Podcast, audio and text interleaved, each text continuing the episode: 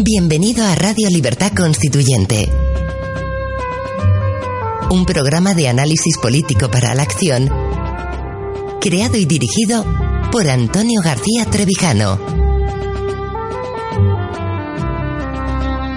Un espacio cultural e informativo donde el ejercicio de la lealtad, la verdad y la libertad superan lo políticamente correcto para promover la democracia formal.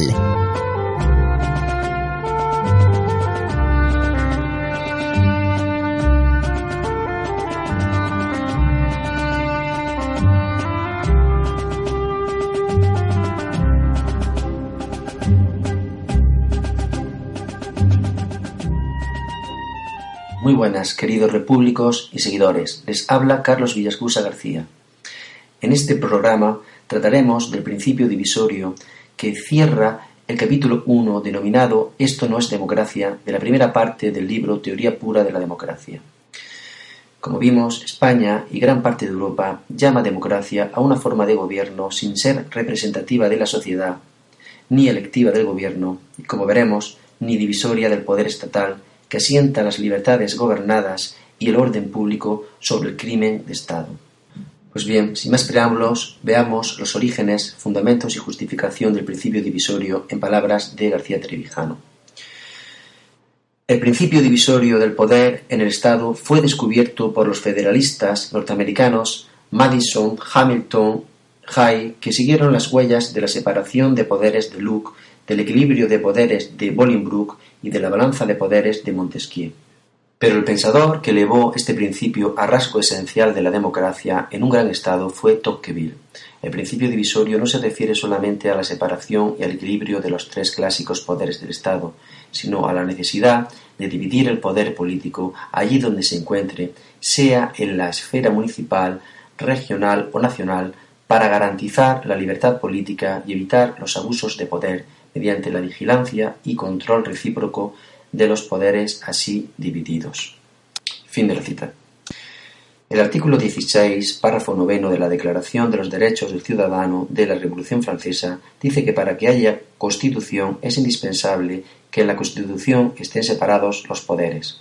Debe saberse que poderes reales son el Ejecutivo y el Legislativo, pues el Poder Judicial para Montesquieu es casi nulo, solamente es un control de los poderes Ejecutivo y Legislativo.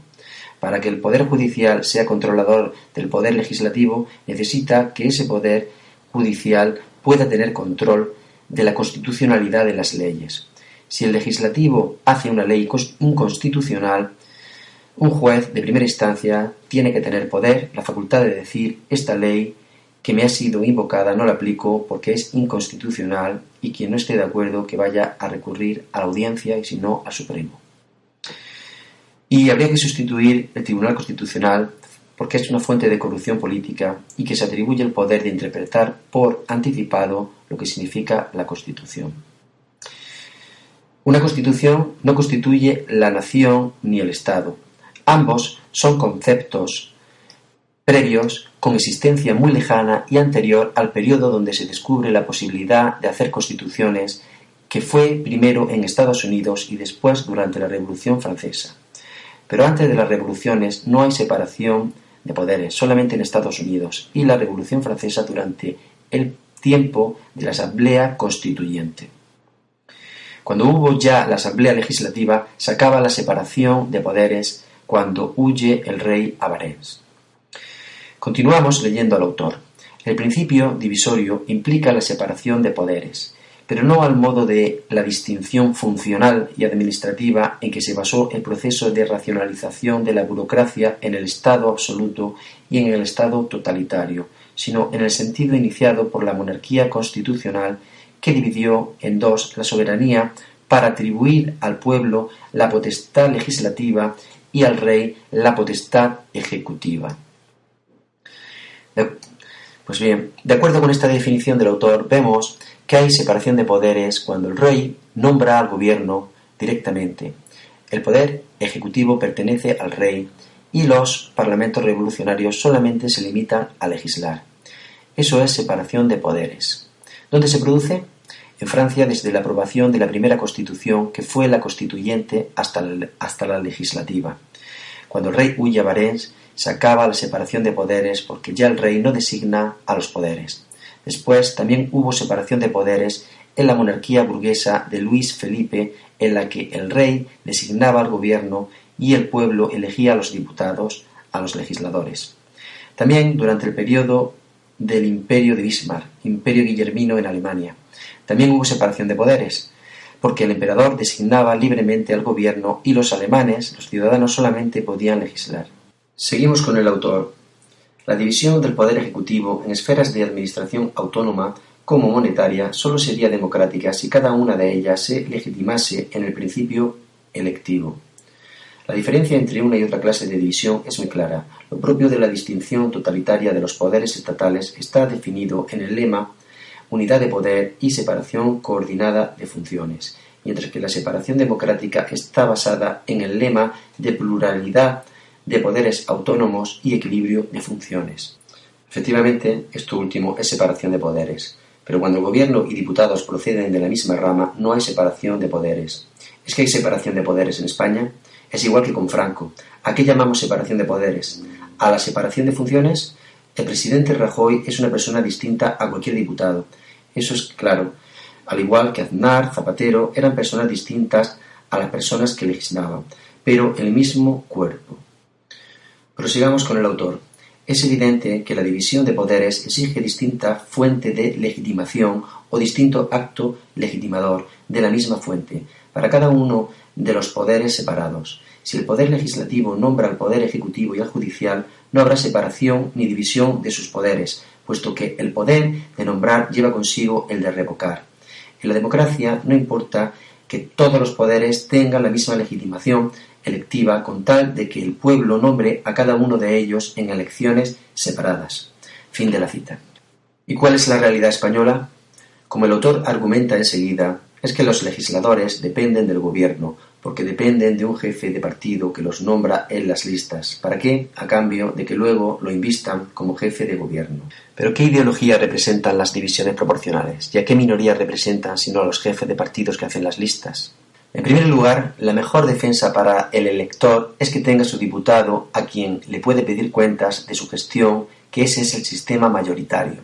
Eso y el sistema principal de Estados Unidos, que los tratadistas llaman democracia garantista o cautelar, porque no espera que el poder abuse para exigirle responsabilidades como el sistema continental, sino que tiene un sistema de balanzas de poderes o división de poderes que impide que el poder abuse. Aún así, a pesar de ese sistema, que se llama garantista o cautelar, cuando lo hace, que abusa del poder, como Nixon, sale fuera, mientras que aquí no.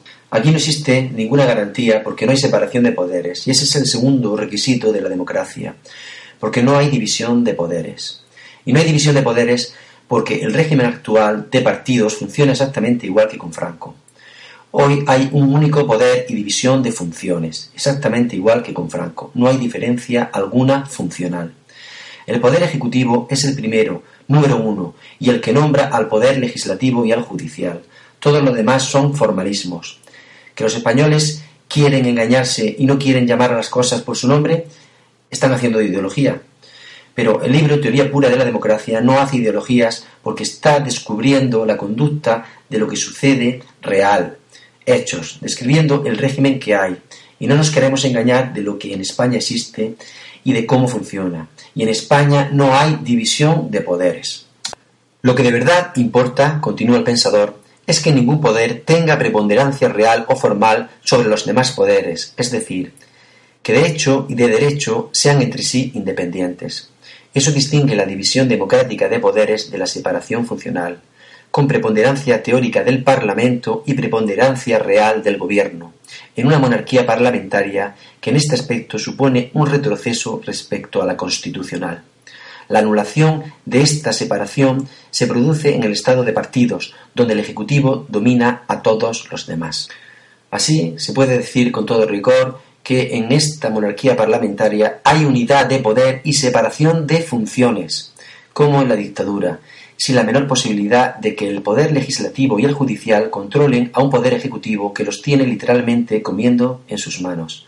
También en este tema el cinismo de la inteligencia española vuelve a reservarse la exclusiva de negar los hechos remitiendo como los corifeos del franquismo contra la evidencia contraria que existe división y separación constitucional de poderes. Fin de la cita. Pues bien, nuestra posición, contraria a cualquier dictador, en España también es contraria a la monarquía porque no hay reglas de juego democrático, ni de lejos. Hay unas reglas de juego que se pueden definir como oligarquía de partidos, pero democracia no. ¿Por qué no hay democracia? Primero porque para que haya democracia constitucional hace falta que la Constitución constituya algo. ¿Y qué puede constituir? Como ya hemos referido, el Estado no, puesto que es anterior a la Constitución y la nación tampoco, que es anterior al mismo Estado. ¿Qué constituye una constitución?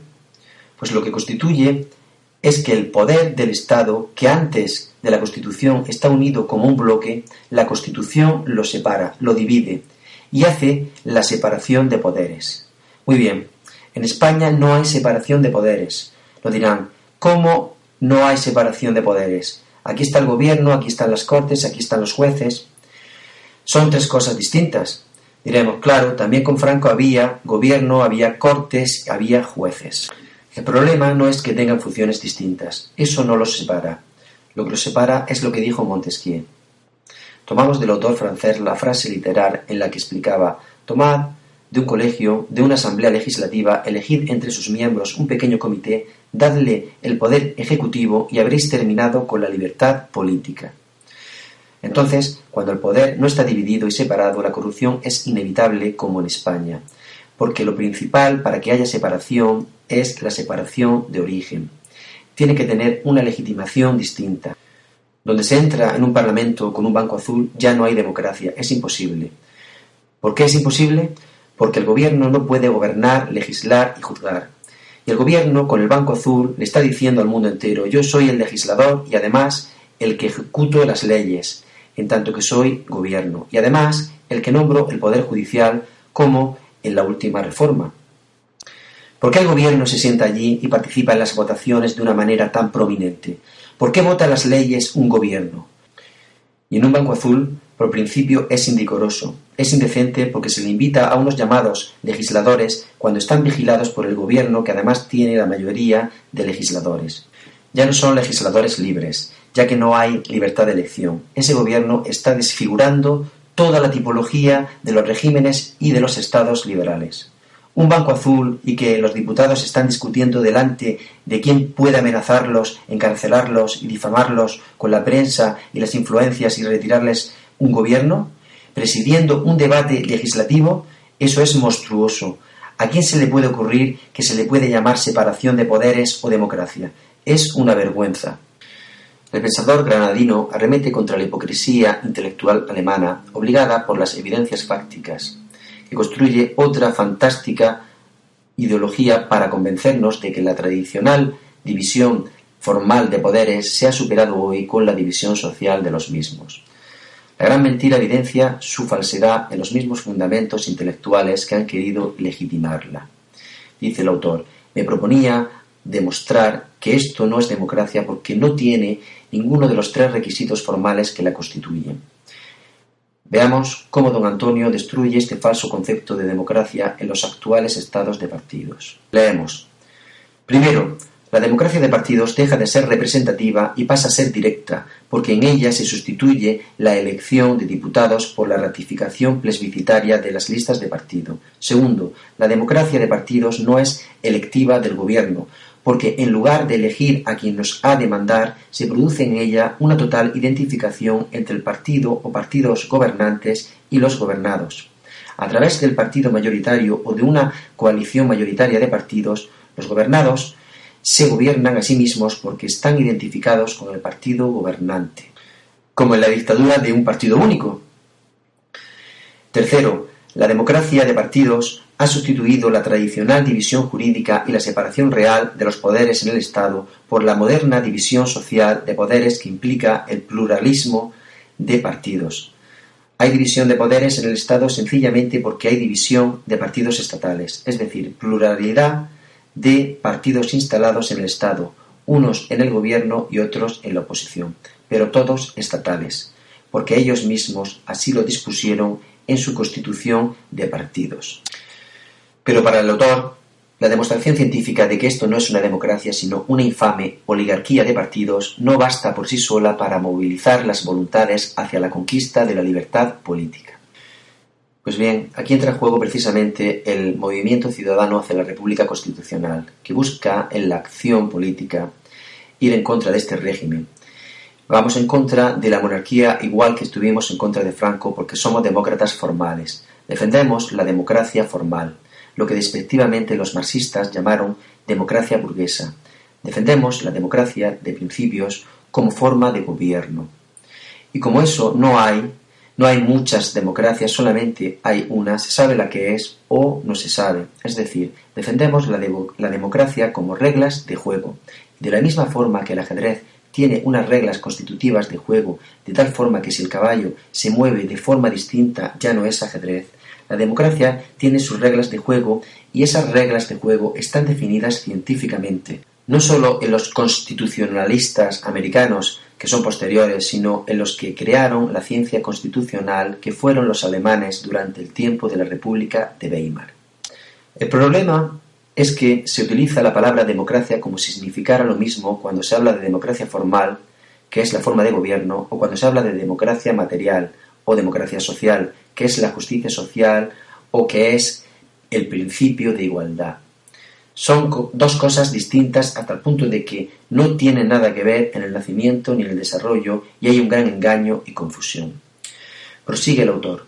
El crimen de Estado, la corrupción de la clase gobernante, la responsabilidad de los partidos, el terrorismo, la droga, el paro, la quiebra del estado de bienestar, la crisis cultural y nacional no son debidos a que tenemos democracia sin aquello que debe atenuar sus vicios, o que vemos los males que acarrea cuando ignoramos los bienes que puede ofrecernos. Sencillamente, Tan deplorable estado de la situación europea se debe a que no tenemos democracia ni en las formas políticas de gobierno ni en la materia social gobernada, sino una pura oligarquía. Fin de la cita. Entonces habría que denunciar a toda la clase política que ha robado y hundido a las naciones europeas como Grecia y España con la excusa del gasto social, la igualdad y el endeudamiento del Estado, es decir, de la democracia material, y decir que no tienen democracia porque no hay separación de poderes y porque los diputados no representan al pueblo que los vota, representan exclusivamente a los jefes de partido que los incluyen en las listas.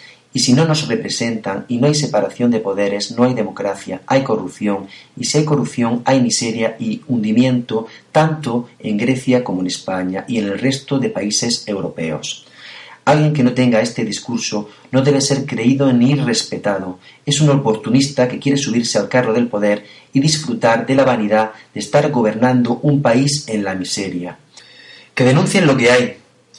Lo que indigna es la mentira, la chulería, la falsedad y la falta de educación de los nuevos descorbatados, que como todos los demás partidos tradicionales no tienen ideología, que no sea la socialdemócrata, es decir, la no ideología donde no hay ninguna diferencia entre Rajoy, Sánchez, Iglesias, Rivera, donde todos piensan lo mismo. Prosigue el autor que para llegar a la democracia a partir de la oligarquía partidista se necesitaría, aparte de una teoría realista que no recurra a ideas perezosas sobre progresos deterministas del mundo hacia la derecha, la izquierda, el consenso, la igualdad, la libertad, convencer a la parte más sensible e inteligente de la sociedad de que no hace falta un esfuerzo heroico ni violento para poner la voluntad colectiva de hacer, propia de la libertad política, por encima de la voluntad particular de poder de los partidos. Fin de la cita. Es muy fácil decir cómo acabar con la partitocracia, acabando con el sistema electoral. No hace falta reformar la Constitución ni un periodo de libertad constituyente, basta exigir ya siempre en la calle, en todas partes, que se ponga fin a la ley electoral proporcional esa que tanto le gusta a Podemos, Izquierda Unida, aunque le perjudique en ciertos distritos, que quieren representación proporcional porque no quieren que haya representantes del pueblo, porque no quieren que haya políticos que respondan en la Asamblea Legislativa ante sus votantes de lo que están haciendo, porque no quieren que el representado, los que votan, los que van a las elecciones, los que eligen diputados, no quieren que tengan poder. Son nada, acuden a la fiesta de la democracia un día de fiesta, depositan su voto hasta dentro de cuatro años que nos volveremos a ver en otra fiesta. En esos cuatro años se han burlado de los electores, menos de los que están de acuerdo con la corrupción y los partidos estatales. ¿Cómo acabar con este régimen? Cambiando la ley electoral. Más adelante, el pensador escribe, se suele creer que el enemigo natural de la libertad política es el absolutismo de los gobiernos, la falta de límites al poder de la voluntad gobernante, pero se olvida que donde se encuentra el verdadero escollo de la libertad es en la maldita propensión de los gobernados a encontrar razones objetivas donde solamente hay voluntades de poder, a justificar los actos de dominación política en las causas sociales de la justicia nacional. El principal adversario de la libertad y el primer aliado de la servidumbre voluntaria no está, pues, en el absolutismo del poder, sino en la arbitrariedad de los gobiernos, ya que lo arbitrario consiste en la suplantación de la razón por la voluntad. Recordando al poeta latino Juvenel. Estimados oyentes y repúblicos, esperando que haya sido útil e interesante el programa de hoy, recibid un cordial saludo. Hasta pronto. Gracias por escuchar Radio Libertad Constituyente. Recuerda que puedes seguirnos también si lo deseas en Facebook o Twitter a través de nuestras cuentas oficiales.